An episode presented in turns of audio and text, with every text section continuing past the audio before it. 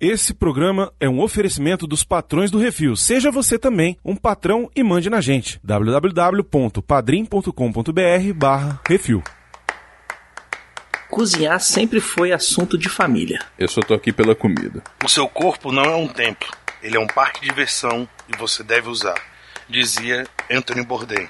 Esse é sábio, doido. Rapaz, não cheguei nesse tamanho à toa, não. Ô, diabo, que é isso assim, rapaz? Lollipop, lollipop, oh, lolly, lolly, lolly, lollipop, lollipop, oh, lolly, lolly, lolly, lollipop, lollipop, oh, lolly, lolly, lolly, lollipop.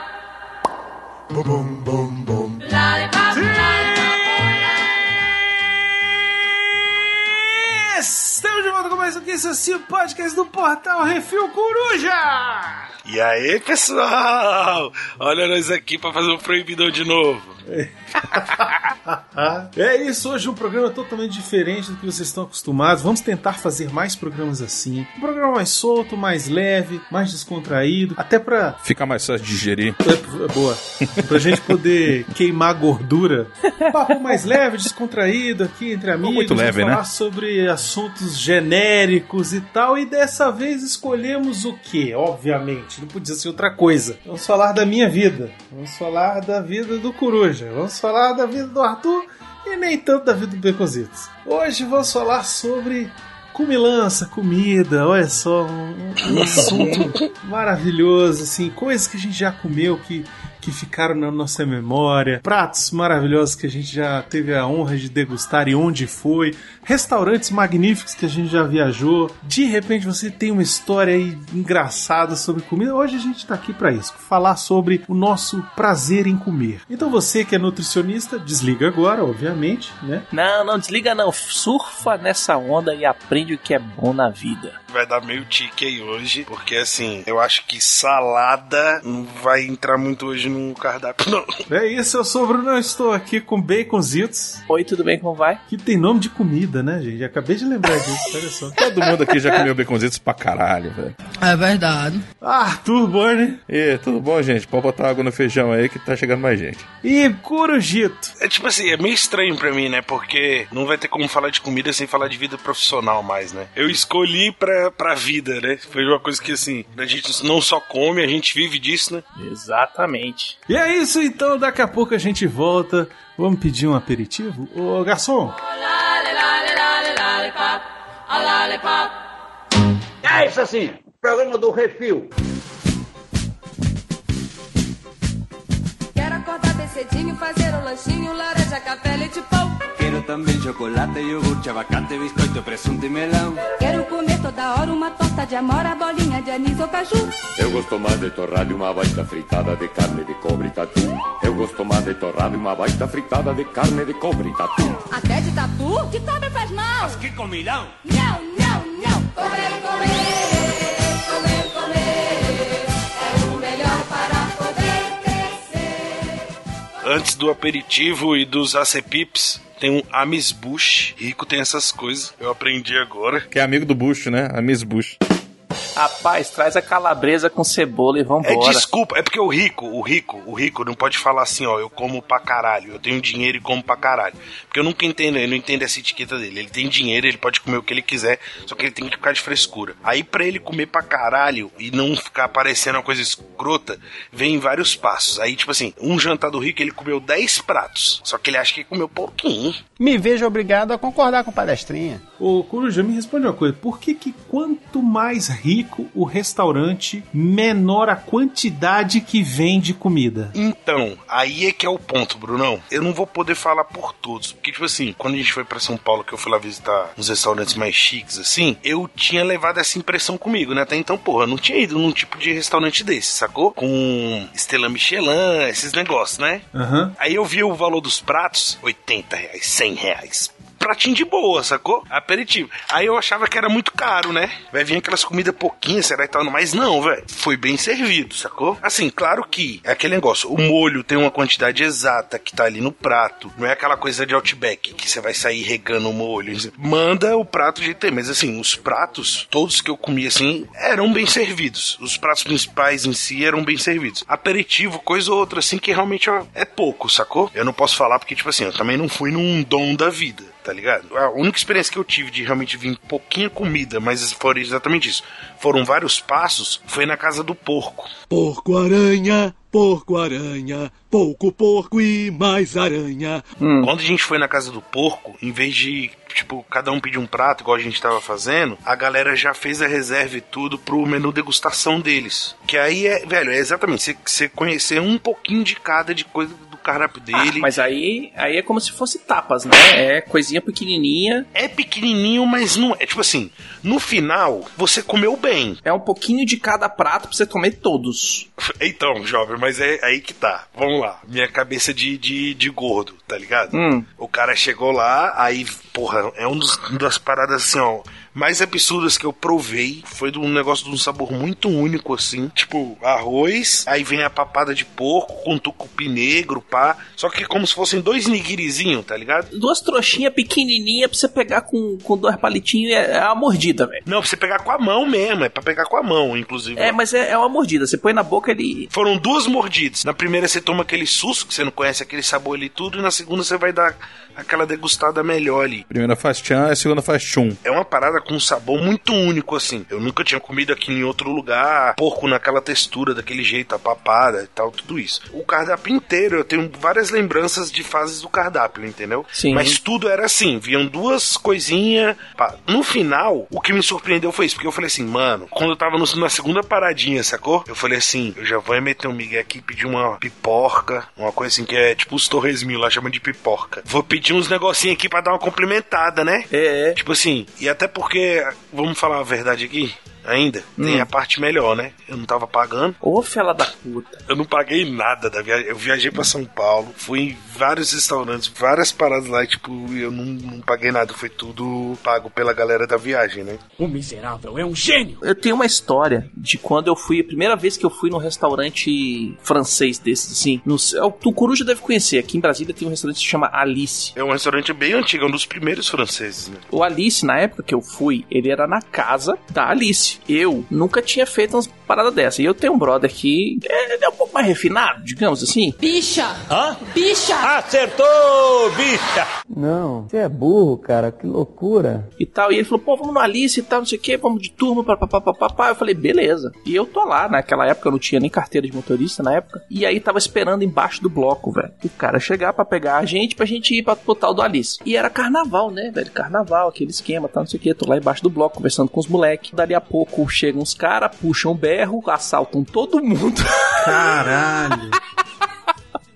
Todo dia tem uma merda. Me apareceu um caboclo, puxou um 38, apontou pra todo mundo e passa, passa, passa, passa, passa, passa, velho. Foi tudo. Naquela época eu te usava, era a época da pochete, velho. O cara pegou a pochete e levou tudo. E aí, sem saber o que fazer e tal, não sei o que, logo na sequência chegou meu brother. Eu falei, cara, acabei de ser assaltado. Ele falou, não se preocupa, saímos dali, fomos pra primeira DP, fizemos boletim de ocorrência, etc e tal. Dali a gente já foi pro Alice. Mas foi minha primeira experiência num restaurante desses franceses, né? Que com, pô, tem uma entrada, tem um prato principal, tem. Isso é uma parada muito doida, que assim, galera que tem grana janta muito diferente da gente, tá ligado? Muitas vezes o restaurante, ele não tem esse esquema de entrada, de prato, mas a galera tem que comer alguma coisinha de, de entrada, não sei o que, bater papo, tomar uma taça de vinho, pá, depois pedir o prato, aí vai enrolar mais um pouquinho, tomar uma tacinha de vinho, não sei o que, pedir sobremesa. Tipo, velho, os caras, é, é- sabe qual é a parada? Os bichos têm dinheiro demais, então eles têm tempo tá ligado? O tempo que eles estão ali conversando pra eles, é, eles estão ganhando dinheiro enquanto eles estão ali conversando. né? A viagem é que é uma experiência também, né? Quando a galera foi sentar, a galera sentou comigo e perguntou, né? Tipo assim, de lugares lá e tal que você tem vontade de conhecer e tudo. Aí fala alguns nomes. Aí, tipo assim, eu falei alguns nomes, claro que al- algumas coisas a gente foi e tal pra ver que era importante, mas aí tiveram algumas coisas que vieram deles, né? Partiram de, da galera, assim. E aí tiveram uns na lista que eu falei assim: não, mano, não coloca esse restaurante na lista, não, velho. Não tenho nem roupa pra entrar nesse lugar, velho. É o tipo de lugar que, tipo assim, você entende que você não pertence àquele ambiente. Não estou condenando, eu entendo a importância dessas comidas de gastronomia de luxo, essa gastronomia mais rebuscada. Eu entendo tudo isso, mas tem coisa que é, para uma pessoa como eu, é um pouco assustador, entendeu?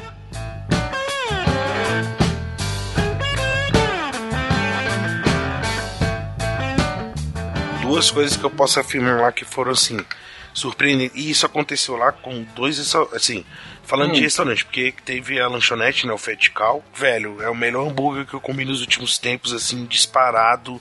Eu nunca tinha comido uma parada daquele jeito. Foi um negócio, tipo, que eu fiquei emocionado de estar comendo o rolê. Eu arrepio aqui agora de lembrar de estar comendo a porra do hambúrguer do cara, tá ligado? Um dos donos do Fetical é o Luiz Felipe. Ele acabou de ganhar a estrela Michelin dele a primeira vez, que ele é dono do Evai. Que é um dos restaurantes mais falados agora de São Paulo tal.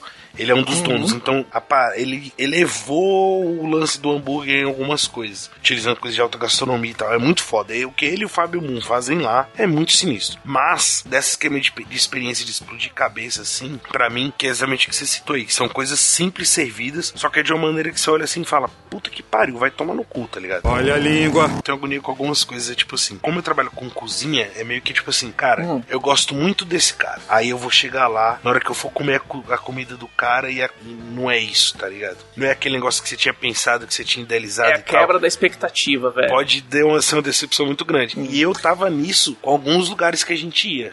Claro. Um deles foi o Lilu, do André Mifano. Uhum. É um chefe que tá fazendo programa, faz programa de GNT, as coisas e tal. Só que a história dele é muito foda, eu já conhecia e tudo. E eu sabia disso, que ele tinha umas ondas de servir umas paradas muito simples, de um jeito muito sinistro assim, e a parada era de explodir cabeça. E, mano, eu sentei lá, e eu comi a melhor salada que eu já comi na minha. A gente falou que não ia falar de salada, mas por exemplo, lá ele serve uma salada e o Metri no dia falou: essa salada é o único prato que tá desde o primeiro dia do restaurante. E a salada realmente é muito boa, mas que é que não gosta, né? É uma salada ali com molhinho e tudo. Mas aí o foda foi a entrada. O maluco me serviu um pão de queijo com tipo uma coisinha de goiabada do lado. Aí você fala assim, vai tomar no cu. Tu chega aqui num restaurante desse, Super chique, pagando 100 contos pra Tipo comer assim, um e nem é negócio. chique. É porque assim, o, o chique do Mifano é diferente. Ele é bem minimalista no, no rolê, tá ligado? Uhum. Você vê a cozinha toda funcionando, é um lugar pequeno e tal. Só que, mano, eu comi o pão de queijo, aí a gente pediu pra repetir. Aí você já entendeu que a parada era absurda. Pois é. Era um pão de queijo que era frito, ele não era assado. Só que a massa dele, de algum jeito muito misterioso, ela cria uma casquinha por fora e por dentro é tipo um creme de queijo, velho. Caralho, o maluco é brabo. Porra! Foi de eu comer pedindo desculpa pra minha avó, velho. Eu tenho pra mim que cozinhar é alquimia. É aquele negócio de transformar chumbo em ouro. Uhum. Você vai pegar as paradas ali, aquele negócio que todo mundo tem em casa, e você vai fazer uma mistura na, na porcentagem que você tem, e você vai sair com um negócio que, caracoles, velho. Como é que você fez isso? Ah, eu botei só um tiquinho de cominho. É essa alquimia que me, me atrai bastante na comida. Isso de chefe de TV e tal, Hum. de todos, o principal ali pra mim, foi pra mim ali a prova dos 30 que foi o mais foda, foi a Hum. comida da Paola, velho. Eu acho ela muito foda e de questão de história e tal, tem muita coisa foda, assim, eu, eu acho ela um mulherão da porra, tá ligado? Ela tem uma, uma pose, assim, um porte do caralho, sacou? Elegantona, né, mano? É, mano, a bicha é foda, Ela, se, é- ela é delicada e sabe se impor com delicadeza. né? Exato, velho, exato. Chegamos lá, o único restaurante que aí a família de quem tinha me convidado pra São Paulo, né? Queria ir era esse, porque trabalhava, né, com o produto deles e tal. E aí só pode reserva de até seis pessoas. O máximo, assim, que parece que se passa, são oito pessoas, pai e tal, não sei o quê. Éramos oito aí, beleza, oito dá pra passar tudo aí, vamos ligar pra mudar a reserva. Ah, aqui não pode mudar a reserva. Mano, o pai do brother pegou o celular. Isso pra mim foi a parada mais inacreditável. Ele sacou o WhatsApp e mandou um: Paola, tô precisando de uma reserva porque tô com o pessoal aqui de Brasília e tudo. Aí lá não podia ser, mas aí pode oito e tal, mas a gente tá em 10. Que tem como? Eu juro, velho. Não deu 30 segundos, a bicha respondeu pra ele. Reserva tá feita. Ah, mas aí é fornecedor, né, velho? Aí é outros 500, é outro relacionamento. Cê é louco, só que aí chega lá, sabe qual é a parada? Hoje, tudo o que ela falar e de que ela reclamar lá no Masterchef, ela tá certa. Pra mim. Porque agora eu fui lá, eu vi, velho, e foi por isso aqui que eu não consegui encontrar com ela pessoalmente, velho. Se encontro com ela pessoalmente, eu endoido. Eu fui lá, vi, eu comi cada coisinha, eu vi como é feito. Velho, é num fornão a lenha, é gigantesco. É uma parada absurda de, de, de foda, tá ligado? Ela tinha que dar tapa na cara dos filhos da puta no Masterchef quando o cara serve um negócio nojento daqueles que serve lá. Você pode, pelo amor de Deus, fazer coisas que você saiba fazer? Posso, chefe. Eu entendi, é uma das paradas mais chatas que ela ficou mais puta no Masterchef. Tal da, foi por causa da Pavlova. Foi a sobremesa que eu pedi, velho. Na hora que eu li no cardápio, falei, não, eu quero essa porra. Mano, é um suspirão que vem umas frutas fresquinhas assim, velho. E é um mix de fruta, umas frutas que tu fala, mano, por que, que tem maracujá cru aqui, o caroço? Eu não vou comer isso. Mano, aí você come a parada toda junto. Velho, o negócio é absurdo, tá ligado? Você chega lá, ela já te recebe com pão e azeite. Se ela me sentasse naquela mesa, me desse pão e azeite a noite todinha e água, eu tava bem alimentado. Eu nunca tinha comido um azeite e visto um azeite daquele. É a porra de um azeite que é produzido lá não sei onde, e é, era azeite até nacional. É feito lá não sei aonde, ela foi lá e comprou tudo. Uma fazendinha pequenininha, tá ligado? É umas paradas muito loucas, tá ligado? Então, mas olha só, esse negócio de comida chique, comida simples, é meio relativo, né, cara? Porque. Sim, Pô, sim. comida é comida, começa por aí. Vamos lá, a gente tá falando do que é chique aqui agora. Quer falar de comida que é comida? Eu vou falar da comida da avó. Ah, é um que que nem cozidão o da avó. falou aí. Um cozidão Isso, da avó. Que eu como de bacia. Eu como quando minha avó. Eu vou falar um negócio aqui pra vocês. Toda vez eu posto a foto, a foto tá dentro de um prato, né? Na verdade, Hum. aquele prato ali não é o prato que eu como. Eu como dentro de uma bacia. E eu tenho foto disso pra provar.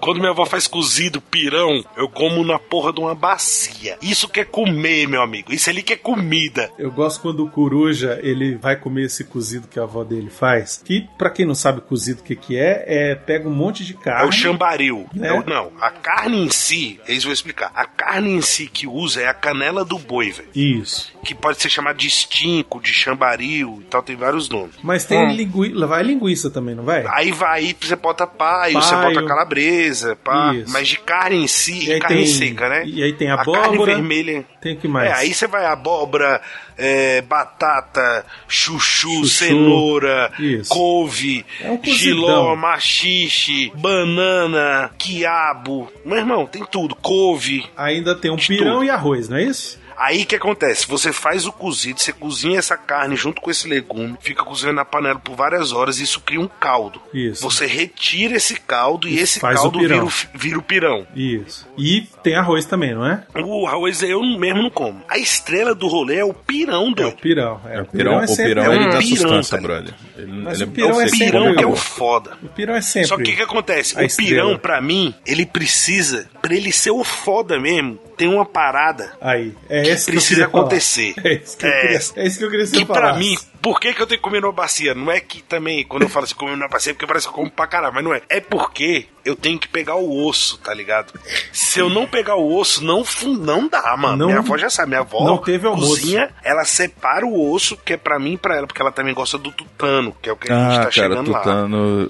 É o tutano qualquer do carne osso, cozida, brother. O tutano é que dá sustância no rolê, mano. Que que é o Você botou tutano, aquele pirãozinho, Que que o é o tutano, vamos botar assim, uma gordurinha, é uma manteiguinha de boi que fica dentro do osso. É o néctar do boi. Isso, É. aquilo ali é maravilhoso. Aquilo ali, no meio do cozido, ele pega o gosto dos temperos do caldo. E aí eu, tem duas formas que você corta o osso, né? Aí tem um osso que ele é vazado dos dois lados. E esse aqui é o mais me amarro. Esse é muito bom, velho. Quando o É coruja porque faz. você põe o osso na boca, puxa e faz. E sopra. E vem Não, tudo. Ele Eu sopra. sopro, eu sopro no, tu- em cima do tutano pra fazer o sai. vídeo. Toda vez eu faço esse vídeo. Você bota o seu sopra, sai aquele tutano inteirinho assim, mano. Aquilo ali é gostoso demais, velho.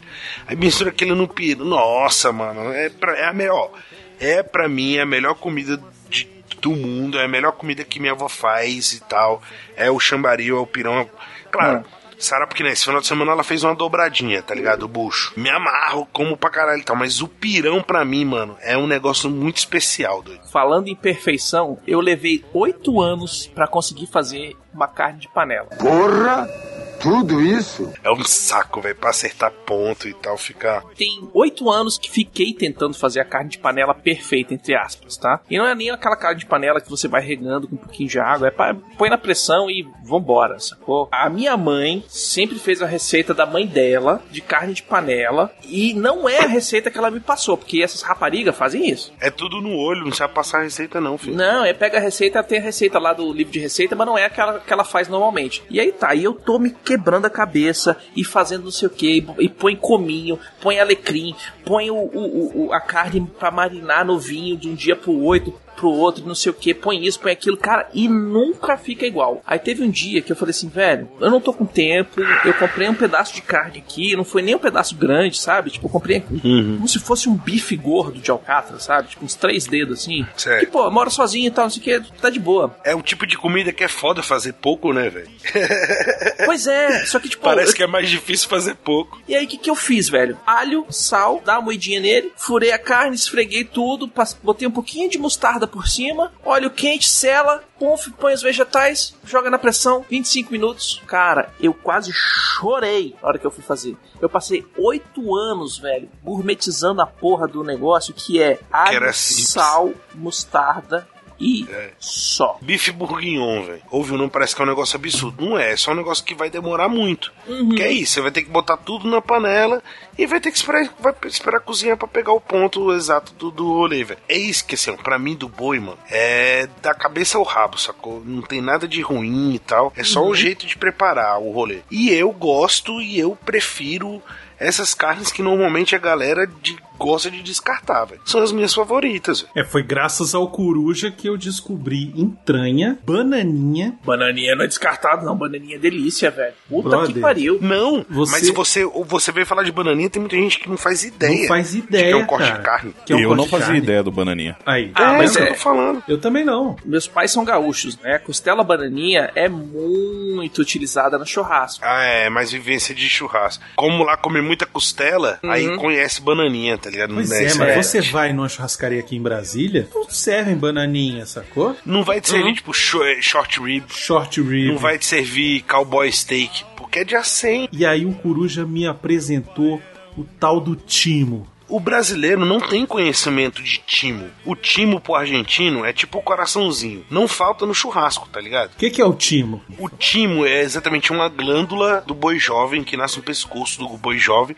A gente tem timo quando jovem, tá ligado? É, é uma glândula que boi jovem e normalmente você serve ela bem tostada por fora. Ela fica meio cremosa por dentro. É meio um torresminho ali. Ela é uma parada que é bem gordurosa. Normalmente você serve ali com Um limãozinho. bastante limão, um molho de ervas frescas, alguma coisa assim. É que, tipo assim, Brunão, a nossa cultura de carne, de churrasco, tem poucos anos que evoluiu muito, sacou? Aqui no, no Brasil. É quem vai fazer churrasco é coração, linguiça, picanha e alcatra. A única carne boa que existia pra churrasco era, era picanha, antigamente. Não era porque não se conhecia, não era difundido. É porque justamente isso. O animal não era bom, tinha todas umas questões ali e aí não gerava carne boa. Mas a picanha é sempre uma parada bonitinha, ó, tem uma gordurinha, pá. Eu morei um tempo na Inglaterra e o corte do boi é extremamente diferente do corte que a gente tem aqui. Então picanha você não acha lá. Você até acha, Eu só acho que lá ela no- normalmente No açougue brasileiro. Não, é hoje, hoje até se acha, mas é porque normalmente ela talvez seja cortada de uma maneira diferente. Não, lá eles fazem carne moída da picanha, velho. Real. É, eu não duvido, porque eles não têm costume disso. E eles não têm costume Hum. disso. E aí o que acontece? É, os cortes que a gente tem naturais de boi aqui no Brasil são os cortes portugueses. Então você acha picanha no açougue português, você acha é, alguns outros cortes em outros Uhum. lugares. A maminha, por exemplo, é um corte que vem da Alemanha, porque os alemães maminha. vieram pro Brasil e queriam aquele corte. Velho, a maminha é prima da picanha. E Pois as é, pessoas, é tipo, ali às vezes a, pessoa, a galera desconsidera a maminha, mas a maminha, maminha. o que aconteceu? Com a, a- a integração ali do, do- do Rio Grande do Sul com a Argentina, a gente começou a trazer cortes argentinos pro Brasil. Uhum. Porque a Argentina exportava casa carne pro Brasil. Não é que o brasileiro foi lá e descobriu, porra, esse corte de Exato, carne fantástico. exato. Não. A Argentina exportando carne, carne pro Brasil, exportava os, os cortes dela, que são o bife ancho, o vazio, contra que filé. é fantástico.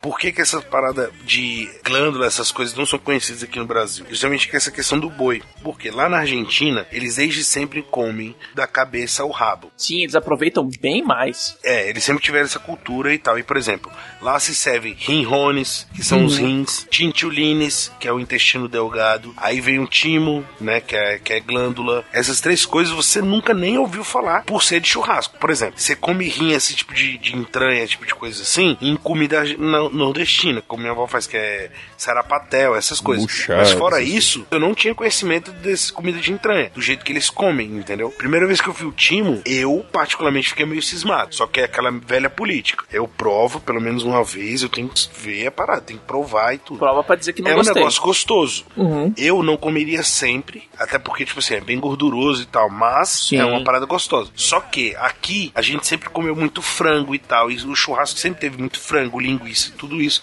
Hum. E a única coisa que a gente conhecia de churrasco, de ser mais próximo de desse tipo de entranha, coisa assim, era o coraçãozinho de galinha. O paralelo que eu traço aqui também é o seguinte, né? O porco. O porco no Brasil a gente usa 100% do porco pra cozinhar, enquanto em outros países você, você só usa ah, os cortes prime, né? Só os cortes bonitinhos, né? Agora tá começando a rolar esquema de porco de raça e tal, tipo como é com Angus, né, Lore, que tem diferença e tal. Pro boi, tá começando a ter muita coisa com porco. O- os cortes de porco ficar mais conhecido, tipo picanha do Não, porco. peraí, deixa. De, de, coisas rapidão, rapidão, assim. rapidão, rapidão. Ah. Porco agora tá com a raça. Tipo, tem um presuntinho, tem, o existe. gaguinho, tem. Não, existe, o- por exemplo, tem do rock, tem o, Rock? o ibérico, Ah, tem, rock?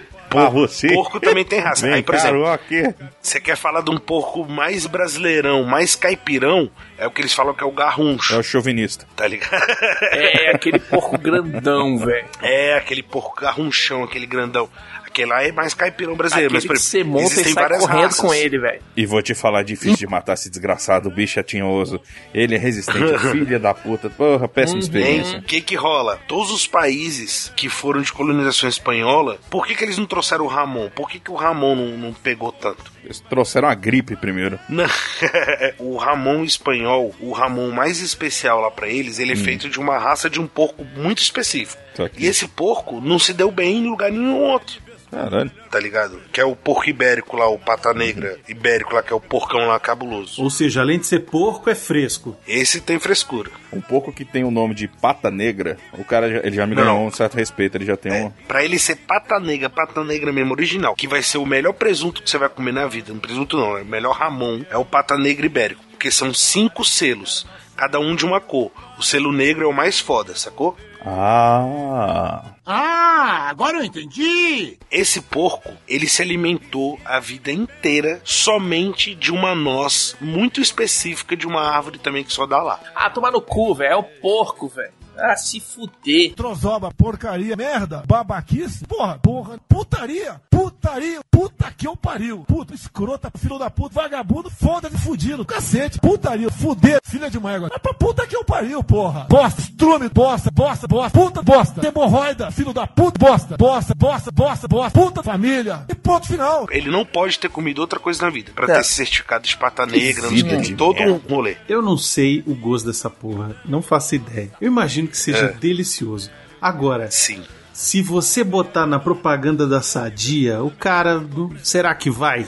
Entendeu? Não existe. Na sadia não faz, então. Não, a eu sadia dizendo, nunca vai fazer o um que eu tô desse. dizendo é assim, lembra aquela propaganda da Sadia que o cara tá querendo me enganar? É, tipo, esse não É, é. exato. Esse Mas, não é. Bruno, eu Será que se falar? você pegar um pata negra 5 Pega. estrela e pegar um pata eu negra falar. 4, você provar o, o 5 e o Porra, 4, Brunão. você descobre que o 5 é o 5? Tem hora que eu dou muito azar nessa vida, mas eu já tive meus rompantes de sorte, tá ligado? Eu já tive esse prazer de poder comer uma única vez na minha vida, provar o pata negra ibérico. E é muito louco, porque a gordura do porco tem cheiro de noz. Porra, também? Caralho. Se eu como pipoca, eu vou peidar pipoca, caralho. É um negócio, a parada parece que você bota na sua língua assim, aí ela abraça, Você sente o scratch abraçando sua língua, é isso. É. Aí ela Tá abraça sua língua assim, aí ela vai diluindo aquele sabor, aquele salgadinho daquela cura. Meu irmão, é um negócio surreal. Aí o que acontece? Eu posso te falar que até o primeiro, que se eu não me engano, o primeiro selo, não sei se é o verde ou se é o vermelho, não sei. Mas até o primeiro selo é melhor do que qualquer presunto que tem no Brasil. Ah, mas isso eu não tenho dúvida. Por exemplo, o porco que, sei lá, vai ser o selo.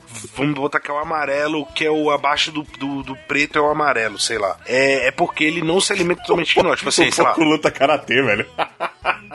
80% da alimentação dele é nós. Os outros porcentagem ali pode ser, sei lá, ração. Isso tudo vai influenciar no produto final. Aqueles cortes de carne japonês. Sim. Que o faz a A5, o A4. marmonização, não sei o que lá, e piriri pororó, que você vai gastar 50 mil por um corte de carne que você vai comer uma vez e aí acabou e foda-se. Tá chegando no Brasil. Tá custando mil reais o quilo. Porra! Tudo isso? Mil reais o quilo. Ah, se fuder, velho. Tipo 2 dólares, né? Kagoshima a 5, tá ligado? Só que aí eu posso contar uma verdade pra vocês sobre esse boi japonês? Hum. Você vai pegar um bifão daquele inteiro e nós quatro aqui vamos comer e vamos ficar de boa. Por quê? Você não pode pegar um bifão daquele inteiro e comer sozinho. Você vai sair de lá se cagando. Ponto. É muita gordura. Não é igual a gente come aqui, que você que nem. Chegava lá no hot e comia um short rib de meio que de 500 gramas, tá tu ligado? come uma porra dessa, você vira aquele fra, fragar, Aí o outro é porque aquele negócio ela é uma gigante, né? carne muito diferente, a gordura é muito diferente, tem um outro peso e tal. É. Dá treta. É, um- é gostoso de você provar? É. Mas. É pra tirar Esse- onda, velho. Mulher, melhor que isso? Só dois discos, compadre.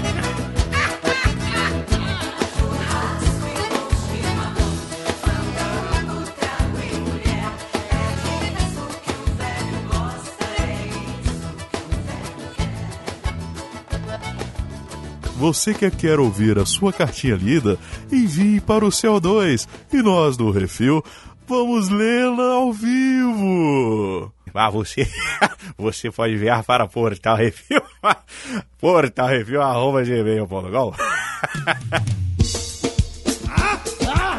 Ué, rapaz, pelo barulho da carruagem, eu já sei o que é que vem dentro. Que? Quem? Tchê? Tchê? Garotos! Coruja, da onde saiu o teu tesão por cozinhar? Você quer a verdade ou a história que eu conto normalmente pra ser bonitinho? Não, eu quero a verdade, eu quero a realidade, eu quero o, o, o negócio lá que fez o peru do menininho de 8 anos de idade ficar duro. Peru do menininho de 8 anos de idade ficar duro. Peru do menininho ficar duro. Não. Caralho, baconzitos. Que que tu- Você sabe que a gente tá falando sobre alimento, né? Ainda bem. Rapaz, tesão de cozinhar eu também tenho. Então eu tô falando aqui no mesmo nível. A parada toda começa em época de escola, isso é fato. Hum. Mas é diferente, porque começou com bebida e não com comida, né? A comida vinha pra tirar a ressaca, né? Eu comecei a ser o cara que fazia a bebida da galera, tá ligado? Fazia os Eu que drinks. fazia o gami. Não, que drink? Aqui é, aqui é humildade Gami. pura, filho. Que é Valparaíso, porra. Aqui é Valparaíso, mano. Você não tá ligado. Mano, eu Já olha só. na máquina Conta aquela história. alegrias da minha vida. Conta aquela história, Uma das alegrias da minha vida. Olha só, eu já fui um homem rico nessa vida e não sabia. Conta aí. Conta essa- a história da formatura, Coruja. Matamos aula. Fomos até Brasília, porque na época o Rock in Rio era de graça, mas você tinha que ir buscar o ingresso antes. Hum. Uma juventude que não viveu essa época aí, no início era assim. Aí a gente foi pra buscar o ingresso do Rock in Rio. Isso, meu pai não tinha nem deixado ir pro Rock in Rio, nem minha mãe tinha deixado ir pro Rock in Rio ainda. Sacou? Fui, matei a aula, fomos, pegamos ingresso. Moleque, peguei, juntamos a grana da galera, comprei um Goianinho e um Wall Street. Tirei onda pra caralho. Explica o que que é Goianinho e Wall Street. O Goianinho é um refrigerante aqui do Goiás, é um Guaraná vagabundo. O Wall Street era um whisky que a garrafa custava 14,50. Eu lembro desse Wall Street, velho. Esse aí destruía.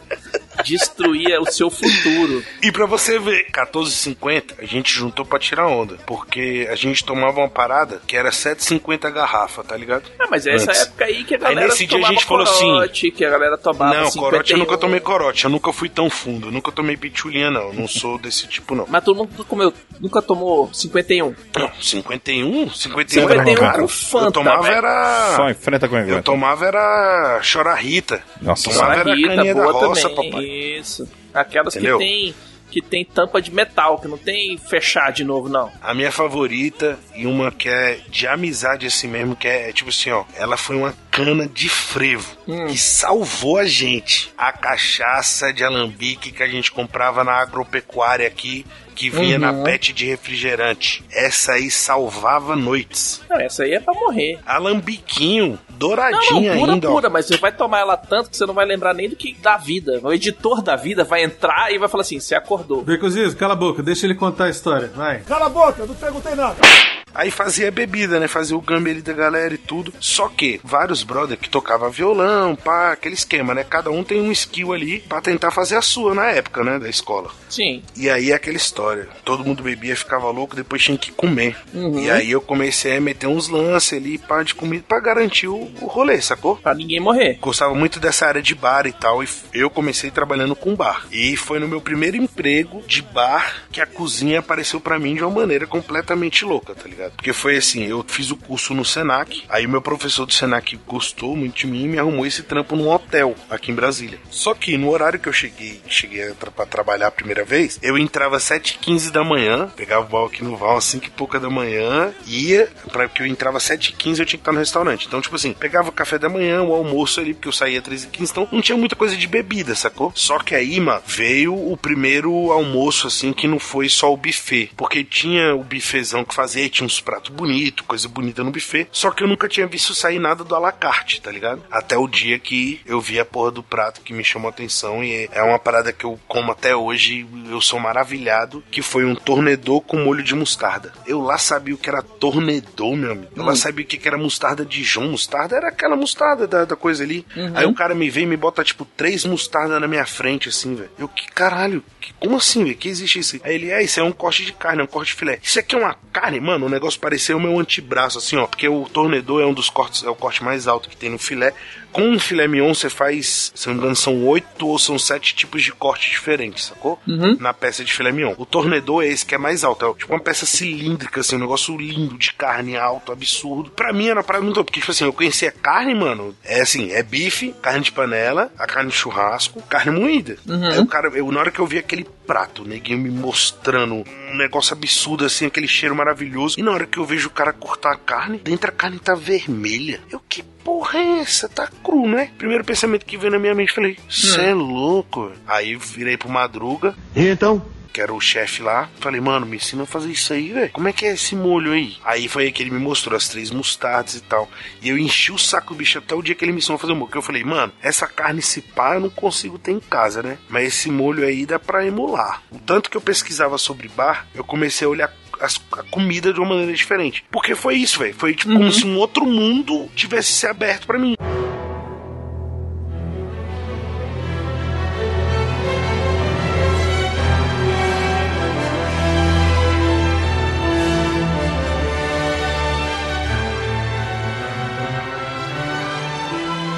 Abriram as portas da, esperança e você eu olhou e nunca falou tinha assim: visto aquilo na minha vida, tá ligado? Uhum. E aí, tipo assim, a galera fez uns pratos pra eu provar, botava as paradas pra eu comer, eu ficava maluco, tá ligado, velho? Nunca tinha comido aquela parada na vida. Mano, mostarda Dijon, porra, a primeira vez que eu comi mostarda Dijon, eu fiquei maluco, velho. Eu queria passar no pão, eu queria comer com tudo, tá ligado? Quando conheci Mostarda de João, eu queria passar na cara. É, Caralho. então, velho, tipo, Brunão foi um negócio pra mim, tipo assim, só. Então, e o azeite, velho. Aí o cara veio pra mim e falou assim: Ó, esse aqui é um azeite grego de não sei o que, Mykonos, não sei o que.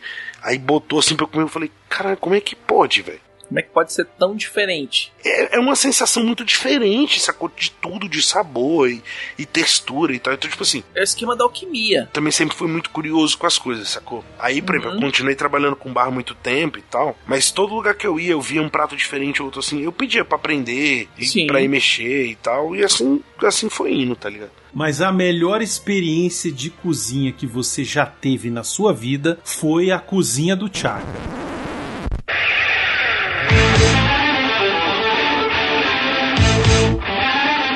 Mano, aquilo ali. É, é- então eu falo, foi, foram momentos, foi uma época muito divertida, velho. Foi mesmo. Por quê? E uma coisa que eu vou me def...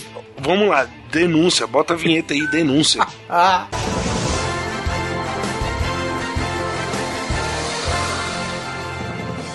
Perseguição policial em alta velocidade, carro em fuga. Imagens com o comandante Hamilton, pois não, comandante Hamilton? Denúncia aqui agora, ó. Aproveitar que o Brunão tá aqui, vamos lavar uma roupa aqui da cozinha do Tchaka, que é antigo, doido. O Brunão fica falando nos programas porque ele acha que eu não escuto, ele acha que eu não vejo as coisas, tá ligado? Talvez, ele talvez fica não. falando. Ele fica falando como se fosse eu o culpado de ter coelho, bacalhau, essas coisas. Ele fala como se fosse assim. O coruja. Teve um dia que ele falou aí que eu vi nos comentários do negócio. Que o coruja inventava. Velho, o filho da puta do Brunão era assim, ó. A gente tinha duas opções pra fazer o cozido do Yoda? Usar cordeiro e usar tipo uma carne de panela. Tu acha que ele quis a carne de panela? Não Lógico que quis. Não, vamos atrás do cordeiro. Aí vai os animais, velho. A gente corria, rolava atrás do cordeiro. Esse filho da puta, eu falo aqui agora, eu falo mesmo aqui. E o Miotti, o Miotti não me deixa mentir nessa vida, velho. Pagou mais de 100 reais numa porra de um coelho menor do que o meu antebraço. Ah, foi. Por quê? Verdade. Ele cismou, ele cismou que queria comer coelho. Mas que filho da puta, olha aí, veja você. Pra quem é ouvinte recente e não conhece, no canal do Jurassic na época, a gente resolveu fazer um programa de culinária e aí a gente chamou o Coruja pra ser o cozinheiro. Enquanto ele cozinhava e tal e preparava um prato, qualquer coisa assim, a gente falava sobre algum filme. A ideia era unir a cozinha com o filme. E Não, e era, e era o filme, era o podcast da semana, pô. Aí no, Isso. no vídeo a gente complementava a informação do podcast da semana. Exatamente. Então, por exemplo, digamos que essa semana, o primeiro, por exemplo, o primeiro foi. Foi do vamos Homem de falar do Homem de Ferro e aí o primeiro ia ser, vamos fazer o, o cheeseburger lá que o Tony Stark come no filme. Então, a ideia era sempre, por exemplo, falou do filme aí via qual era o, o- o prato que tinha a ver. E eu tinha que fazer uma. E o Coruja tinha que se virar. Então, por exemplo, teve uma vez que foi Highlander. E tinha que fazer um prato escocês. Aí a gente foi pesquisar. Só tinha hags, uns miúdo cabuloso. Os miúdos cabeludos. Isso Eu é falei, não. problemático, velho. Aí eu falei, não, bora, bora de hags. Aí o Coruja, não, nem fudendo, vamos fazer outra coisa. Aí ele achou uma sobremesa lá, muito louca. É, bem gostoso, velho. Gostosa Ficou pra gostoso caralho, aquela pois é. porra. Ó, foi, a, foi a época que eu comi melhor na minha vida, foi na época do Cozinha do Chá. Esse dia em específico dessa gravação, porque assim, a gente ia juntar nas duas primeiras gravações, a gente gravou quatro vídeos num dia. Foi mais ou menos isso mesmo. E a gente descobriu que era uma loucura. Por quê? Nesse segundo dia de gravação, graças a Deus eu morava num AP já sozinho e tal. Minha mulher tava, na época, tava de boa, porque ela tava comendo, né? Então ela tava sendo alimentada, então ela não tava mordendo ninguém. Por quê? Os filhos da puta foram sair de ca- lá de casa, era quase 4 horas da manhã, velho. Por quê? Eu não podia fazer é, receitinha de boa. Nesse dia foi assim. Vamos fazer tipo uma bala de kryptonita que tem que brilhar na luz negra. Caralho, essa foi muito foda. Aí fizemos pizza. Eu lembro que foi pizza, que foi do pizza. De Volta pro Futuro. É. E aí vai fazer a massa de pizza do zero. E tem que esperar a massa crescer, toda aquela história. É. Aí a gente fez essa sobremesa, tá ligado? E teve um outro, um, um outro, outro negócio. Um outro rolê e era tipo qualquer. isso. Mano, a gente comia pra caralho, bagunçava pra caralho. É, foi uma época muito divertida de. de, de Foi. Aí de depois zoeira. teve uma época que a gente começou a fazer numa cozinha de um restaurante, lembra? Do co- a- a restaurante É, Isso, do Luiz. que foi quando a gente fez o coelho. Foi. Não, mas eu posso falar? O coelho até hoje foi um dos melhores pratos Foi que a gente comeu melhor. lá. Não, ó, ó, tem dois que, que eu sou muito fã, Coruja, que eu queria que a gente fizesse um dia de novo. Que Pra servir, a gente tem que fazer pra servir pra galera. Pra servir pra galera, que um foi o cozido do Yoda, que aquele Uhum. cozido ficou muito foda. Pra quem não lembra aí, quando o Luke vai comer lá na casa do Yoda, o Yoda serve um cozido pra ele, né? Eu não lembro quem achou uma receita dessa porra. Fui eu, eu achei uma receita de cozido do Yoda que alguém inventou na internet, sei lá, o cozido do Yoda. E a gente foi adaptar pro Brasil, né? Mudou algumas coisinhas e tal que, que tinha e tal, botamos um monte de coisa. Cara, mas ficou um negócio tão sensacional, É. cara.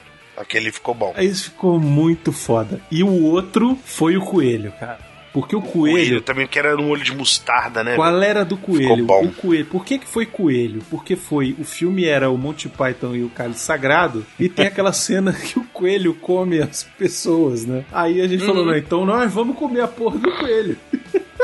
É isso. E aí fizemos E coelho. nesse mesmo dia a gente fez um peru ou um chester de Natal, tu lembra inteiro? Caralho, é que eu mesmo. quase me queimei inteiro com a gordura. É mesmo. Que a parada virou, tombou em mim. Se eu não tivesse com o avental da Caralho. Fiction, É mesmo, velho. não tinha salvado a minha vida. É verdade. Puta merda, agora que eu lembrei. Isso rolou, velho. Não, Isso e rolou, nesse mano. vídeo, esse vídeo do coelho, tem uma hora que o calaveiro dá um tapa na cabeça do coruja, velho. Sei lá porquê, o coruja tá falando com ele assim, daqui a pouco o calaveiro faz tá na cabeça do coruja. Velho, eu passei mal de rir na hora, cara. É que negócio, sempre tem um porquê, a gente só não lembra agora. Ah, você Gente, a, a vida é assim, assiste lá, entendeu? É, é. Só que teve uma época também que vale a pena a gente lembrar disso aí. Foi a época da casa do Miote. Eventos sobrenaturais rolaram. É verdade, a gente fez o negócio Teve lá um do. evento sobrenatural. A galera sentada na mesa pra comer. O Gasparzinho veio pedir um pouco pro Calaveira. Foi, a gente viu um fantasma lá. Foi, velho.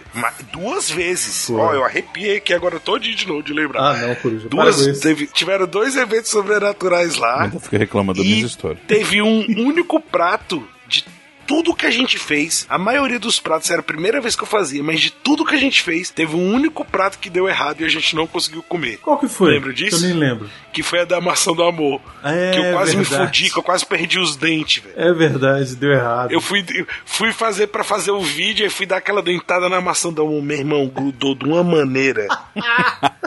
Isso tá no vídeo. Mas essa porra grudou de uma maneira. Foi dos, Arthur, foi dos parecia, sete anões, não foi? parecia que arrancar meus dentes. Meu irmão, que sensação desgramada. Ela foi a única ela- coisa Você mordeu, assim. ela falou assim: agora é comigo. Agora te- você é, meu, você me pertence. Foi a única coisa que ficou realmente assim, que a gente não comeu, que deu. Mas o resto, meu irmão. E a gente fez uns negócios ignorantes. A gente fez um bifão gigantão do, do Rock Balboa, tu lembra? Uma carne gigante. Que tinha o miote dando um murro na, na carne, eu acho. da carne. Aí tem isso também, porque a gente fazia umas mini sketch, umas entradas bem divertidas. Não, teve aquela do, do tubarão. Que o Miotti foi naquela época que o Miotti tava com a hérnia de disco no máximo, né? Tipo, tava doendo muito e o coitado andava mancando assim. Aí a gente fez a dança do. Dos sete anões, A né? dança do Miotti, faz o passinho do Miotti. Coitado, velho, que o bicho tava sofrendo. Ele tava sofrendo, ele teve que gravar sentado, velho, que ele não aguentava ficar em pé. Foi um inferno, cara. Porra, mas essa época foi muito foda, exatamente porque a gente brincou de, de fazer coisa assim. Cara, quando que eu imaginei que a gente fosse fazer um coelho, sacou, velho? Bacalhau, a gente fez Bacalhau, bacalhau. é. E, e- aí tinha dia que a gente falava assim, caralho, esse filme, a gente vai falar desse filme aqui, e tipo, o que que serve no filme? É cachorro quente. Aí a gente fez um cachorro quente. Cachorro quente. Ainda bem que vocês não fizeram sobre Indiana Jones, né, velho? Comer cérebro de macaco. Não, a gente fez um que foi que eu achei que a galera ia, ia achar ruim. Foi quando a gente fez um mousse de chocolate. Tu lembra? Foi tu por sabe, causa né? do Top Secret. que tinha um cara, que personagem que chamava mousse de chocolate. Aí eu falei, fez um mousse de mousse de chocolate. chocolate.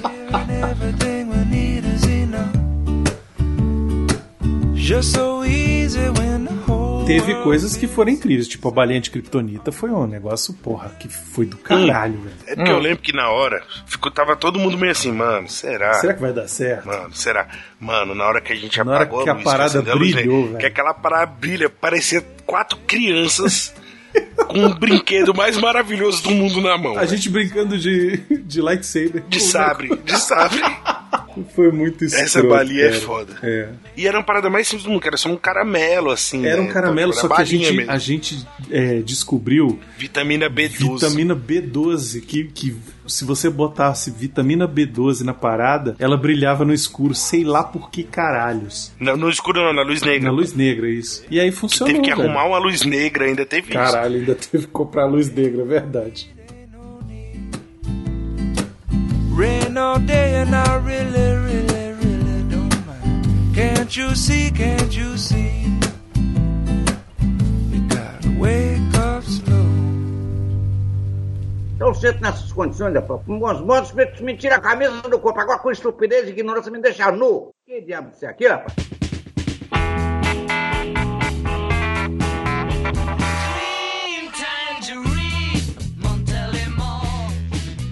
Cozinhar, culinária, essas coisas assim, entraram na minha vida desde pequeno, porque minha avó era cozinheira de hotel, assim. Família da minha mãe são oito filhos. E a minha mãe é a mais velha, então naquela época ela cuidava e cozinhava pros oito, mais o pai e a mãe. E o meu pai também sempre gostou de cozinhar no final de semana, então todo sábado e todo domingo tava- a gente tava na cozinha como família. Ou era ajudando a mãe, ou era ajudando o pai. E aí vem aqueles esquemas, né? Minha mãe tem até hoje um livro de receitas escrito à mão, que ela foi pegando da amiga tal, da sogra, da mãe dela, da bisavó, de não sei quem e não sei o que, piriri poró. E aí, por causa desse esquema de sempre ter as crianças na cozinha, cozinhando e ajudando, etc e tal, tanto eu quanto meu irmão quanto minha irmã, a gente cozinha. A gente sempre cozinhou, porque a gente sempre aprendeu a cozinhar. Eu sempre tava Uhum. ali, não tá fazendo nada, vem aqui ajudar, vem amassar o pão, vem fazer não sei o que, vem ajudar. A, a- fica Faz mexendo na coisa, panela enquanto a mãe vai fazer outra coisa. Pela minha família ser gaúcha, sempre teve esse esquema de, do churrasco, Uhum. saca? Quando não era almoçar em casa, era churrasco no clube. É, minha parada do churrasco foi de pai. Tudo que eu sei de churrasco hoje em dia, eu aprendi do meu, com meu pai, com meu avô, com meus tios e tal. Mas é aquele churrasco gaúcho, velho. Aqui deu uma passada, que aí, tipo assim, né? Eu fui estudar muito a fundo, né? Uhum. Técnica de churrasco e tal. Aí agora meu pai já tá vindo já acompanhando, porque já mudou o jeito. Meu pai era aquele cara É. que era muito do espeto, pá, agora já, é- já usa grelha. Uhum. E meu pai tem um esquema aqui, questão do churrasco, porque meu pai tinha boteco aqui no Val. Sim. Meu pai era conhecido como Beto do Churrasquinho. Meu pai foi um dos primeiros a meter, tipo, jantinha, esses rolês que não, tinha esse nome na época. Uhum. né? Fazia os espetinhos e aquele negócio. Ele mesmo fazia os espetinhos, Sim. selecion- cortava a carne, fazia tudo em casa, temperadinho, pá. Depois de um tempo ele teve boteco. Então, tipo assim, até hoje, você chega na casa do meu pai lá, sei lá, tem umas cinco churrasqueiras diferentes, sacou? Uhum. Churrasqueira pro espetinho, churrasqueira de não sei o que, é uma loucura. velho. comecei a cozinhar, eu tinha sempre em mente que era bom saber fazer alguma coisa, né? Vai que rolava alguma coisa. Eu não gostava da ideia de não, não saber fazer minha comida. Minhas primeiras tentativas em, em cozinhar, na verdade, era na fazenda. De manhã cedo, assim, eu saía pra pegar leite junto com meu avô lá nas vacas. E aí a gente voltava, minha avó já tava, já tava passando um pão de queijo, um biscoito de queijo e tal. Aí eu falava, avó, posso te ajudar e tal? Ela, Pode. Aí assim, esse foi meu interesse inicial, é porque enquanto eu tava ajudando ela, eu podia ficar comendo a massa crua, né? Enquanto ela olhava pro lado, ela ia pegar alguma coisa. É isso, é sempre, o, é sempre a recompensa, né? É raspar a panela do brigadeiro. Não, não, era é... no processo, era no processo mesmo, não era depois não, era Hum. enquanto eu tava fazendo. Tu mamava até na vaca, porra. Literalmente, depois de mamar na vaca eu ia O Arthur fazer... era tipo pica-pau. Rolava um pra avó, um pra É, ele. um, Aí dois rolava pra mim. dois pra avó, um, Um, dois pra ele.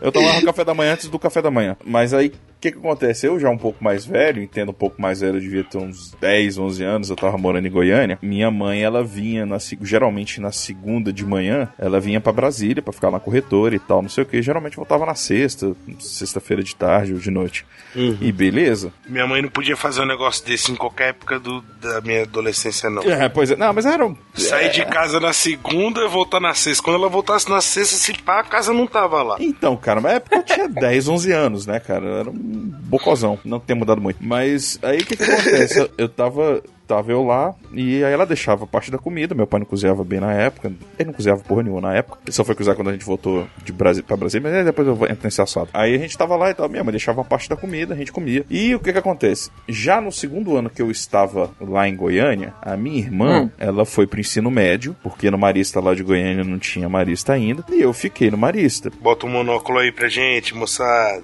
É. Estudante do Marista aí. Vamos Não, não tem nada de monóculo, cara. Mas aí, beleza, a gente tava lá e e- até porque eu era bolsista, né? Eu e meu pai, a gente geralmente, como ela estudava em outro colégio, geralmente meu pai me buscava. A gente passava num restaurante que a gente já comia desde o ano anterior, junto com a minha irmã. E eu tinha um barato lá no restaurante, que era um self-service bem maneiro ali. Eu sempre achei muito muito da hora você pegar a tampa do- da, da marmita de papel alumínio, botar, botar naquele negócio e fazer. E, e fazer o negócio e fechar. Eu achava do caralho aquilo. Hoje em dia não é mais assim, é mó pai. É, mas sem graça, porra. Aí eu falei, porra, que foda, velho. E eu conversava muito com o carinha, que era na balança lá e tal. Aí eu comecei a falar, porra, eu posso fazer, cara? Deixa, deixa, deixa eu fazer, mano. Aí ele, ele achava graça, né? E, Não, vai lá e tal. Eu achava massa, porque o cara era cadeirante e tal, né? Aí você fala, porra, maneiro e tal, não sei o que, era o Wellington. Não esqueço o nome do cara. Aí beleza, tô lá, o Wellington, Wellington, Wellington, Wellington, tal, não sei o que. Essa, essa parte do Wellington, eu- eu- aparentemente já foi pra tangente, mas assim, é, é, tem um motivo. É porque eu fui. Eu, eu- assim, o restaurante lá tinha muita foto de sertanejo, né? Porque, porra, tava morando em Uhum. Goiânia, caralho. Né? Era normal, tinha Chitãozinho Chororó, Leonardo, essas porra toda. Esse, esse Wellington tinha as orelhas? Ainda.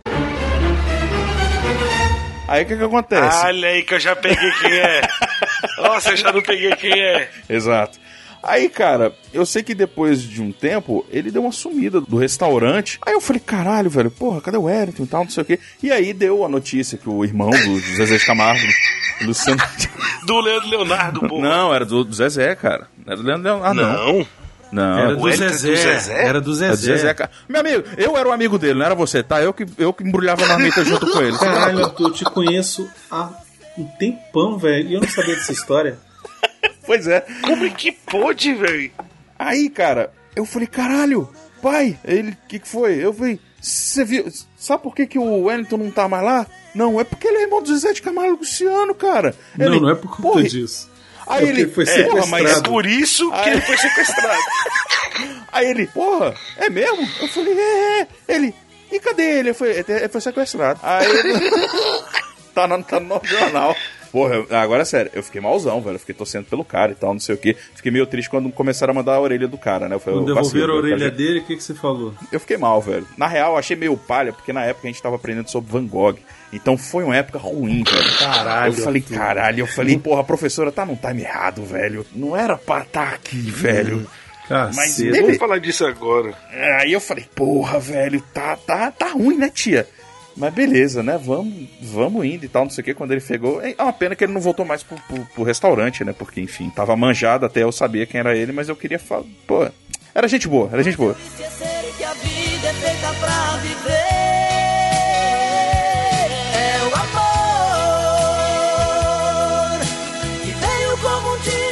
Numa dessas vezes, eu e meu pai, a gente passava no restaurante, comia ou pegava, fazia as marmitas e levava pra casa pra minha irmã almoçar com a gente. A feijoada lá era completa? Porra, era, tinha também. A gente geralmente não comia. Rabo, orelha, tinha tudo. Tu- tinha tudo. Tinha, era, era bem, era bem caseira a comida, sacou? Não era restaurantezão, não. Era, tinha PF e self-service mesmo, Bota fé, bota fé. Me vinha muito mais à mente na época, porque eu falei, caralho, o cara é irmão do Zezé de Camargo e Luciano. Por que, que ele trabalhava lá embrulhando a marmita? Se o restaurante era dele.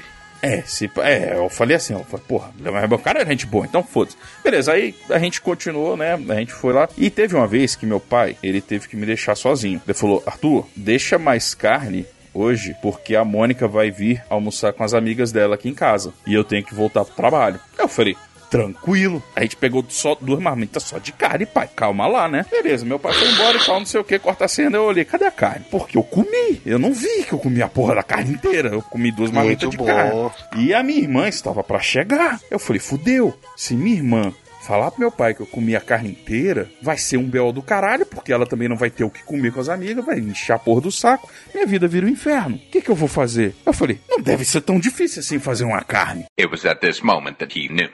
He fucked up. Só que eu tinha muito medo de óleo. Tipo, muito medo. Muito, muito medo. Muito medo. Medo pra caralho. Tipo, eu, eu vou morrer com essa porra. Na minha mente ia cair Esses aqueles medos óleos... que mãe põe na gente, né, velho? Não, não, é porque um primo meu, uma vez ele virou uma panela de óleo e ele tinha um monte de cicatriz. Então isso aí meio que me ajudou um pouquinho. É, bom. É, é, não foi pra ele, né? Ele virou um pururuca quase. Filha da puta. Mas assim, beleza. Aí, beleza, cara, tamo lá, tal, não sei o que. Eu falei, eu tenho medo. Na época eu já era goleiro. Então, assim, eu peguei, você corta a cena de novo. Eu preparei, a- botei as carnes. Devo ter feito um, um- um rio de óleo dentro da panela. E eu estava com a minha luva de goleiro, com a minha camisa de goleiro, porque a manga era comprida, com a chuteira Muito pra me bom. garantir, com a calça do goleiro, com o meu boné pra não pingar na minha cabeça. E ainda botei minha máscara de snorkel. Muito bom. Caralho, velho. Sua irmã chega em casa pra explicar essa cena pras amigas, vai ser show. Tafarel! Sai, sai, sai, sai que é sua, Tafarel! É.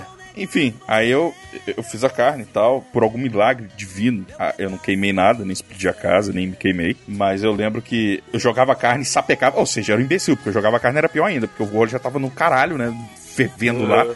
É, enfim, aí, velho, nossa, eu consegui fazer uma- uns dois, três pedaços de bife lá e joguei de volta para mar... e botei na marmita e. Não, tá aí, tá aí. Aí a amor, nossa, só tem de carne. Eu falei, pois é, pai, a, gente, a gente comprou pouca carne hoje. É, aí.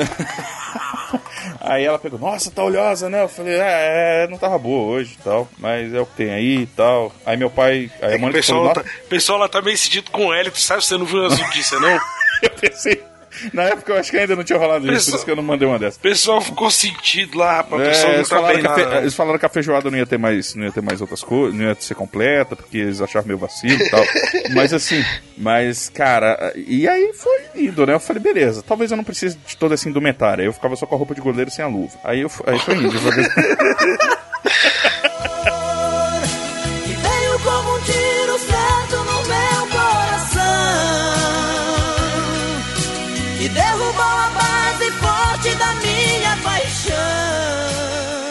não sei se é coragem demais então, ou se eu era muito besta. Eu Nunca tive muito essas fitas de vamos fritar batata frita. Eu nunca tive muito essas coisas, não. Só panela de pressão. Só panela de pressão. É, panela de pressão, a mãe da gente põe medo na gente até não poder mais, que essa É. porra explode. E ela não ensina a usar, velho. Não, não chega perto, não encosta nela, que senão vai explodir e você vai morrer. Gente, assim, Coruja, é, vamos lá. Eu sei que a gente é amigo e tal, não sei o que, mas você tá esquecendo um fator, cara. Na minha família, existe um termo, um verbo e uma habilidade da família que é bonifaciar. Ou seja, quando cai alguma coisa ou destrói alguma coisa, é porque você bonifaciou. Dos bonifácios, eu sou rank top 1 dos bonifácios. E quando eu era mais novo, esse, esse, eu era mais latente ainda. Era tipo Gohan com raiva, sacou? Do desastre. Então, assim, é- é- era, era muito exagerado. Então, assim, a probabilidade de eu fazer muita merda era, era real. E eu tinha noção disso. Então eu evitava, sacou? Mas eu gostava da Aham. ideia de cozinhar. A primeira vez que eu fiz bife na minha vida, velho, ele ficou doce. Que merda, hein? Doce. Você botou açúcar de sal? Velho, não, deixa eu explicar. Minha mãe deixou os bifes na tigelinha ali, tipo, descongelou e deixou na, na geladeira. Aham. Falou, ó, quando você chegar do colégio, você pega e passa os bifes pra você e seu irmão almoçarem, que a sua irmã vai almoçar não sei aonde. Ela, Foda-se. Era eu e meu irmão que a gente ia almoçar. Aí eu falei, tá, mas tá temperado? Ela falou, não. O que você vai fazer? Você vai pegar, vai amassar um alho com sal, com uma colherzinha de, de- de café de sal, Eu colocaria café fácil, velho. vai passar em cima dos bifes e tal, não sei o que, papapá. Falei, beleza. Só que aí ela virou pra mim e falou assim: só que o seguinte, pra ele ficar bem douradinho, você põe um pouquinho de açúcar. Ah, claro. Aí quando ela falou um pouquinho de açúcar, na minha cabeça, o que, que é um pouquinho de açúcar? Aquele moleque que toma o Nescau com duas colheres de sopa de açúcar, é uma colher de Nescau e duas de açúcar, velho. Meu Caralho, você irmão, botava açúcar no Nescau, mano? eu tinha Era melhor problemas. Todd, né, velho? Não, é porque Não. Nescau... Era só tomar o Vai negócio tomar no cu. era tomar Todd. Ela cara. já é Relaxa. puro açúcar. Relaxa, relaxa, relaxa. tem Eu menos ali é contando- chocolate. Não tenta entender que eu também não entendo, velho. Naquela época eu tinha problemas com açúcar. Eu comia açúcar puro. Aham. Aí beleza. Aí eu falei, pô, botar um pouquinho de açúcar. Então a pontinha da colher de sopa, a pontinha da colher de sopa foi metade. Meu irmão, eu passei os bifes, os bifes ficaram lindo. Lindo, douradinho. Caramelizado. Na hora que a gente foi comer, Agridoce. a doce.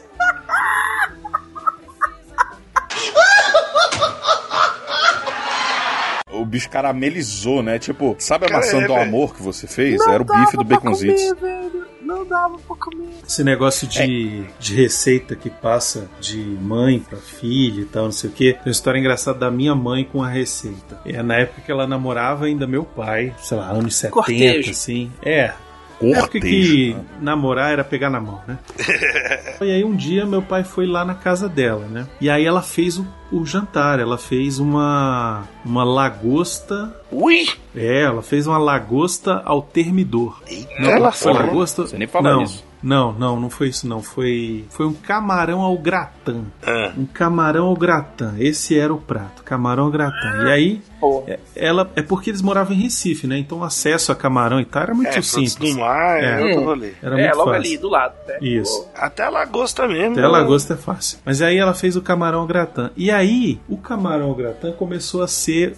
Tipo, ela já sabia fazer, e aí toda vez que ele ia lá na casa dela, ela fazia o camarão ao gratin. Porque ele tinha gostado e porque era um prato que ela sabia fazer. Velho, Pega tipo, pela barriga. sei lá, lá no décimo encontro. Décimo camarão. Décima vez que meu pai foi pra ir lá em casa, aí ela combinou e tal, não, então você vai lá em casa no sábado, no domingo, sei lá, tá bom.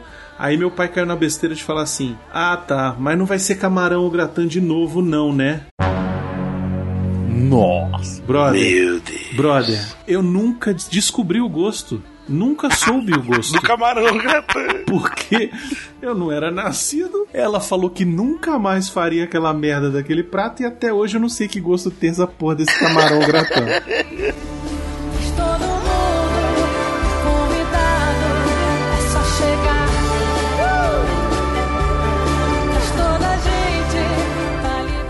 Então, agora, agora vamos cortar aqui para o Tutu. Fazer isso aí, eu acredito que vocês já saibam, saibam, porque eu tenho uma coisa assim, eu não como goiabada. Não.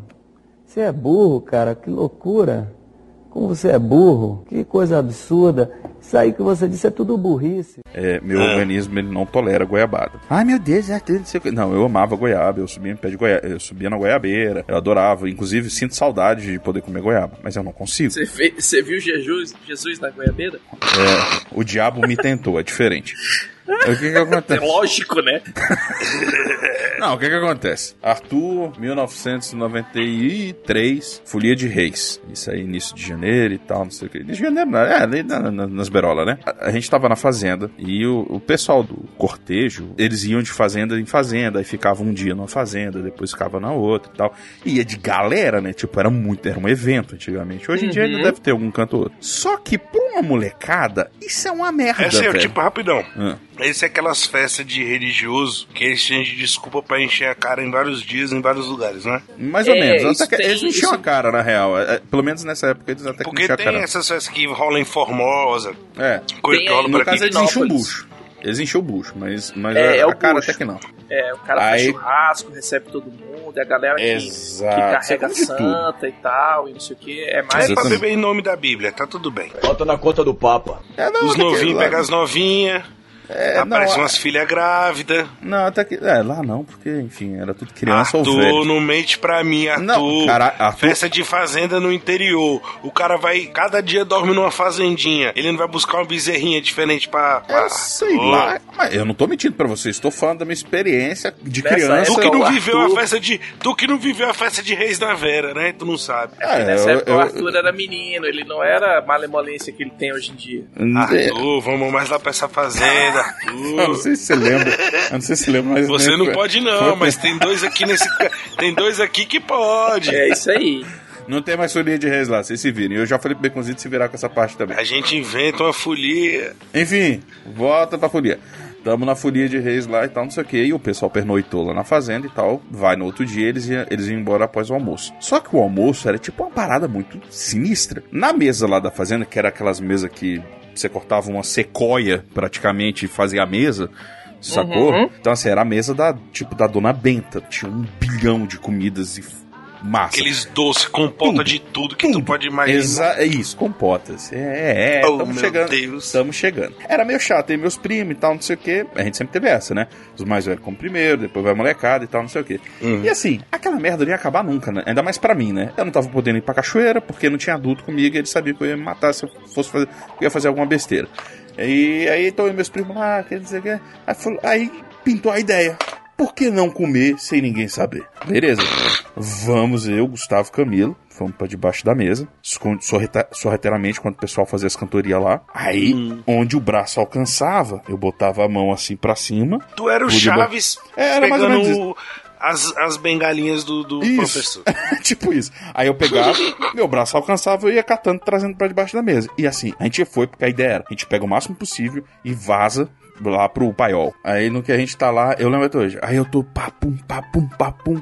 Aí na hora que eu tô com a mão em cima, assim, eu olho pra porta, tá meu avô, o meu avô negrinho, que, o que me botou pra mamar na vaca e tal. Aí ele tava olhando assim pra baixo da mesa. Mas é cara- por isso que tem essa sustância, neném. é, aí ele olhando assim, eu falei, agora, agora deu ruim, né? E eu com o bracinho levantado aqui, com a mão parada, olhando só pra cara dele e lá na porta, assim, com os braços cruzados, olhando Congelou, pra baixo. Chaves. É, aí eu falei, é, é, agora deu ruim, né? Agora, agora a coisa foi, eu vou devolver as coisas aí. Aí meu avô olhando pra mim sério assim, ele só levantou a mãozinha direita assim, com um joinha e virou de costas. Aí eu falei, continua, continua, porra, continua. Aí O vô gosta Corre do que tá meu amigo. A gente catou o Vô quer ver negócio. o mal feito. Aí saímos correndo. Lembra que naquela época tinha, tinha os- aquelas latas de quilo, de meio quilo, de marrom glacê, de goiabada, de não sei o que, né? Sim, marrom glacê. Exato. O Arthur de 6 anos comeu 6 quilos de goiabada de uma vez só. Caralho, Arthur, seu filho da puta. Por isso que tá nesse açúcar até hoje, Bruno. tá, tá trincado de açúcar até hoje. Caralho, eu Então- lembrei de uma parada agora, Arthur. O filho da puta mamava direto na teta da vaca de manhã cedo Exato. e depois comia 6 quilos de goiabada. Eu vou, Ah, contar, eu vou contar para vocês a derradeira história de como que eu fiquei do meu tamanho até hoje. De uma vez, né? Na verdade foi um processo, né? Não foi, Na não foi verdade, foi a devagar. repetição da mesma coisa. Foi determinação. Não, então, foi quase isso. Eu era um menino magro. Eu era um menino, assim. Vocês vi- chegaram a ver a foto que eu postei no grupo, né? Sim. Sim, eu sim. era um menino normal, uma criança normal. Só que minha mãe achava que eu, era magrelo. um menino normal. Então, Bruno, rapidão, eu tenho uma porra dessa também, velho. Eu vi minhas fotos antigas, a pessoa, eu não era gordo, velho. É, eu sempre Não. fui. Não? Eu não era. mas Eu fiquei já. sentidaço, eu fiquei sentidaço. Não era. As pessoas, eu, eu virei gordo por maioria de votos, que as pessoas falavam, não, tu é Todo, gordo, tu é gordo, todo, tu é gordo. todo voto Aí seu de virou comer, gordo. né? Ficou gordo, né? No meu caso, eu realmente não era. E aí, o que que acontece? Minha mãe, ela entrou numa paranoia de que eu não tava me alimentando direito. Porque eu era muito magricela, porque aparecia as minhas Desse tamanho, e tal. magrelo. É. Ela te deu biotônico fontora. Então, calma. Biotônico rolou comigo também. Ela tentou Foi biotônico fontora. Aí bateu com caracu. Naquela época que biotônico fontora tinha álcool, sabe? Você dava É, esse é do bom. Uhum. biotônico Era, fontora era. com A álcool. criança nas comia porque ela ficava meio ébria, velho. Não é que a parada dava fome. Exato. É que bêbado tem uma fome descontrolada. Pois é. É a larica do bêbado, velho. O biotônico não adiantou, eu continuava sem comer e tal. Eu era menino de recusar comida, sacou? Sabe? Não, não quero comer, é chato, sei lá. Aieca. Qualquer merda assim. É. E aí ela combinou com um amigo dela que viajava a serviço para os Estados Unidos de trazer uma vitamina, Meu Deus. uma vitamina comestível que ia me ajudar a abrir o apetite. Era uma vitamina para abrir o apetite. Era uma Uhum. vitamina americana, só que não era uma vitamina qualquer. Era uma vitamina que era tipo uma balinha que você comia, você chupava a balinha. Era pra comer. Soft, era uma soft Não, não, era uma medicinal. balinha. Era, sabe aquelas. Tipo uma balinha. É. De... É as vitaminas mastigáveis dos Isso, Flintstones, velho. Exatamente. Puta que pariu, eu sei o que é isso. As vitaminas mastigáveis dos Flintstones. E aí ela, o cara trouxe pra ela, eu comecei a tomar o negócio. Só que o lance é que essa porra dessa vitamina era uma balinha, velho. Eu era uma criança. Sacou? E era Você pra eu o era, dessa porra era dia, pra eu tomar uma balinha dessa por dia pra abrir o apetite, sacou? Só que o que que acontece? O filho da puta do gordinho descobriu como é que abria aquela trava daquele. Ah, sabe aquelas travas de tampa de remédio Uhum, que faz sim, trrr? pra girar. Sim, tu tem que empurrar pra A baixo e prova girar? de criança. É, a prova de criança. Aham, é sim. A prova de criança eu abria. Mas não de gordo. E não, é, não a prova de fome. E aí eu comia três ou quatro no dia, sacou? Do remédio. E aí o meu, o meu o meu apetite nunca mais fechou, velho.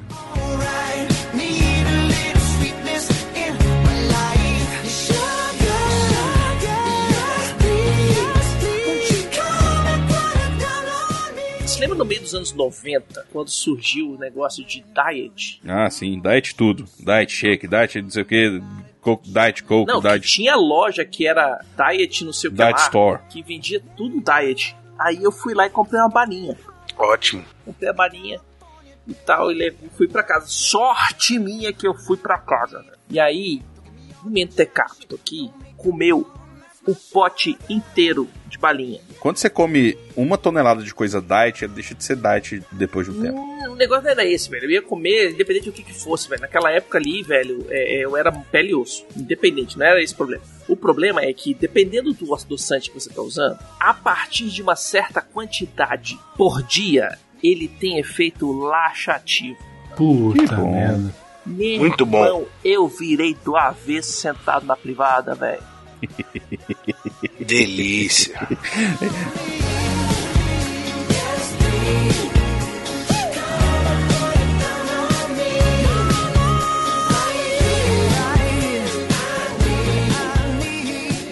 Tava passando férias em Goiânia lá com meus primos e tal, não sei o que, meu padrinho, com a minha tia e tal. Eu tava passando muito mal, o ah, a gente vai sair e tal, não sei o que. Eu falei, não, eu vou ficar porque eu tô com diarreia e tal. Então não, não vou sair. Foi até. Eu lembro disso porque foi quando eu assisti o show de Truman. Eu assisti com caganeira. Mas aí, cara, tava. O pessoal foi embora. Eu fiquei assim, eu falei, beleza. Aí na mesa do café da manhã tinha um monte de coisa. Eu falei, beleza, eu não posso comer muito, porque quanto mais eu comer, mais eu vou cagar. E eu não gosto de ficar cagando muito quando eu tô passando mal. Então, aí tinha banana e tinha maçã. Eu falei, eu lembro que uma prende e a outra solta. Aí eu falei.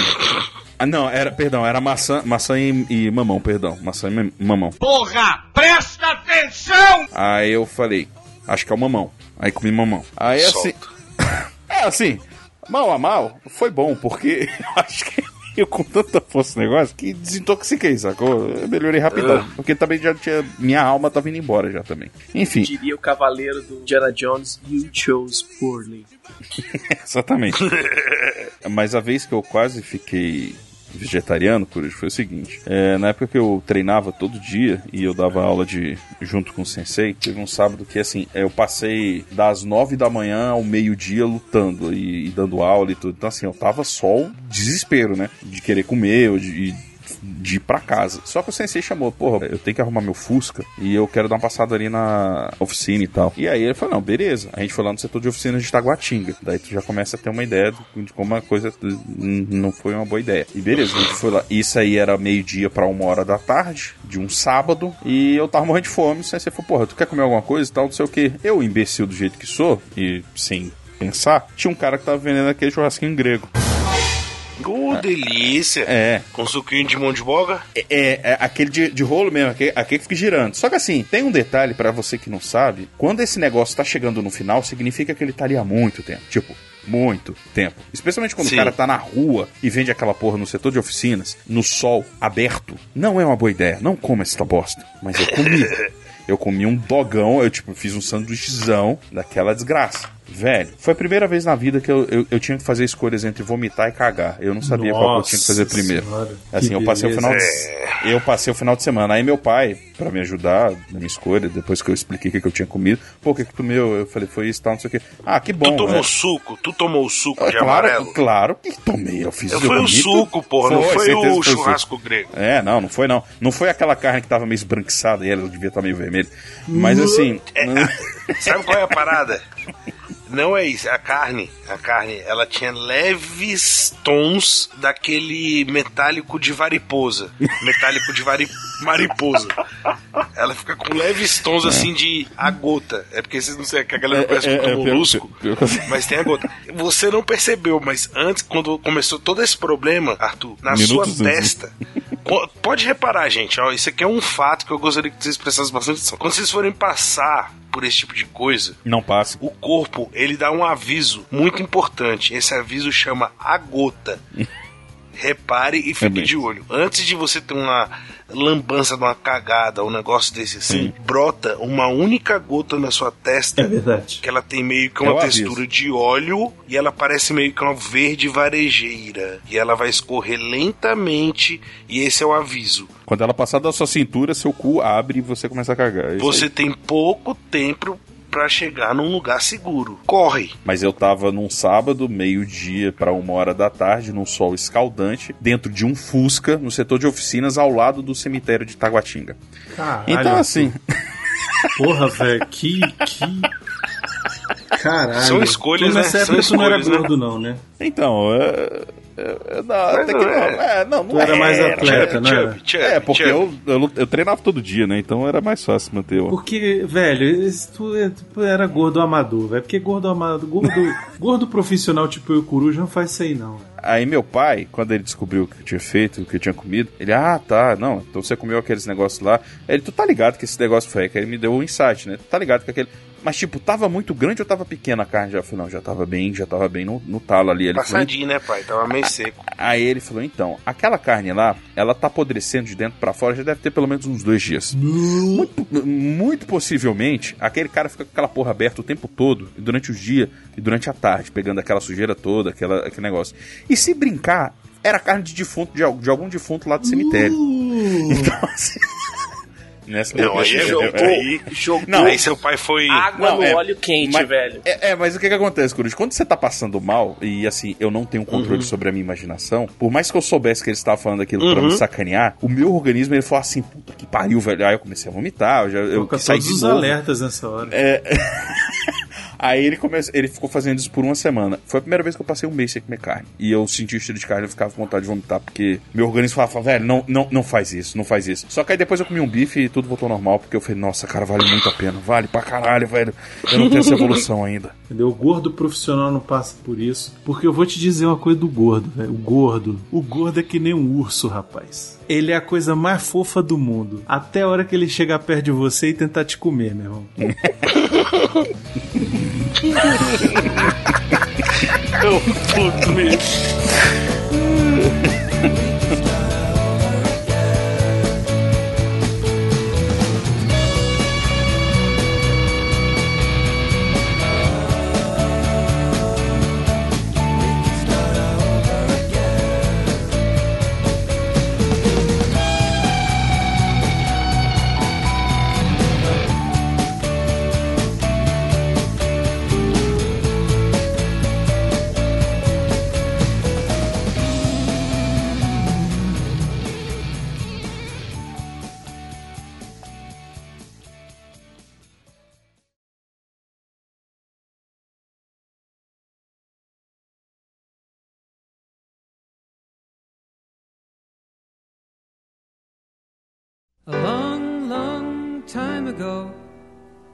I can still remember how that music used to make me smile.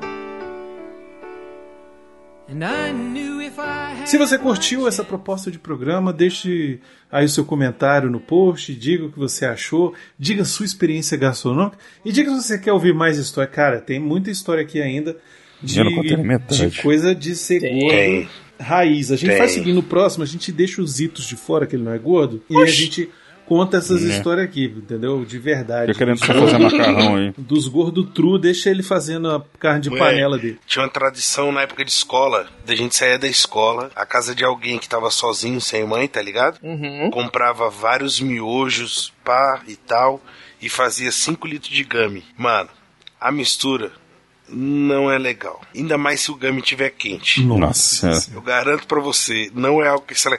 Porque era aquele negócio, fazia o miojo tudo junto, uns 10 pacotes de miojo de vários sabores. Miojão na maior panela que tiver. É, creme de leite pra ficar cremosinho. Ah, que ele fazia aquela goro, meu irmão. Era gostoso de comer a laricona, né? Mas depois aí é, é aquele período que você descobre. Você tem que escolher. Você vai encher a cara ou você vai encher o bucho?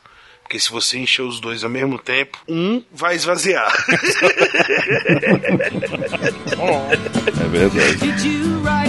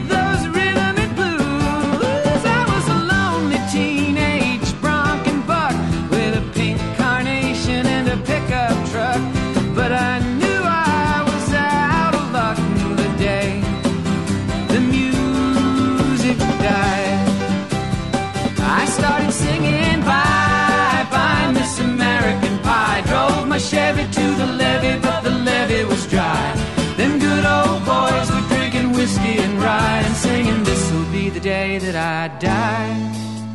This'll be the day that I die.